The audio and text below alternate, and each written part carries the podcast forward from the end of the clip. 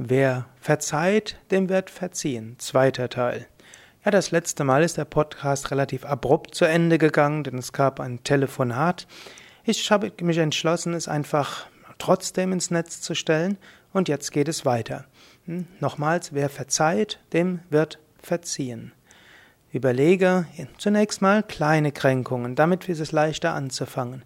Du kannst überlegen, gibt es in meiner Umgebung jemandem, gegen dem, über dem ich böse bin? Du kannst überlegen, hm, was hat er mir gemacht? Du kannst dir bewusst sein, ja, ich habe gute Gründe, ihm böse zu sein. Das ist das Erste. Du musst dir auch selbst verzeihen, dass du jemand anders böse bist. Und es gilt anzuerkennen, ja, ich habe gute Gründe, ihm oder ihr böse zu sein. Das ist auch wichtig anzuerkennen. Und dann kannst du überlegen, ja, was hat er oder sie gemacht? Was hat ihn oder sie getrieben? Dann kannst du vielleicht feststellen, ja, er hat einen Fehler gemacht. Oder du kannst feststellen, er hat, war selbst gekränkt, vielleicht von jemand anders gekränkt und hat es mir heimgezahlt. Vielleicht hat er mich missverstanden. Vielleicht hat er ein Anliegen gehabt, vielleicht ist er ungeschickt umgegangen. Vielleicht habe ich Anlass gegeben, dass er so und so gehandelt hat.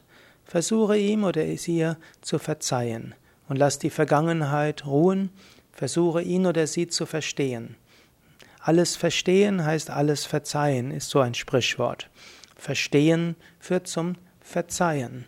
In diesem Sinne, jeder Mensch hat nachvollziehbare Gründe, so zu handeln, wie er oder sie handelt. Eine Möglichkeit, einem anderen zu verzeihen, ist zu versuchen, mit Demut nachzuvollziehen, was ihn oder sie getrieben hat. Wenn du andeutungsweise es verstehst, kannst du verzeihen. Aber wichtig ist auch, dass du das mit Demut machst. Wirklich verstehen, verstehbar ist ein Mensch nicht wirklich.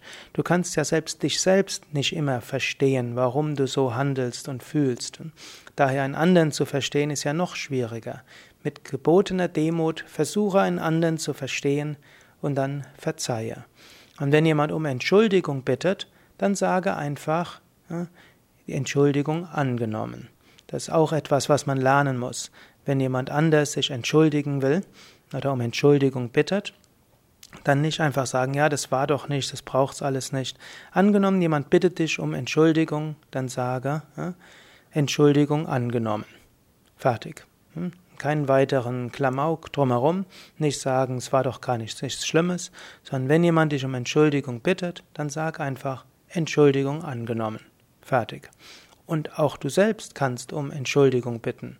Angenommen, du merkst, du hast etwas falsch getan, dann sage einfach, ich habe das und das getan, es tut mir leid, ich hätte es nicht tun sollen, ich bitte um Entschuldigung.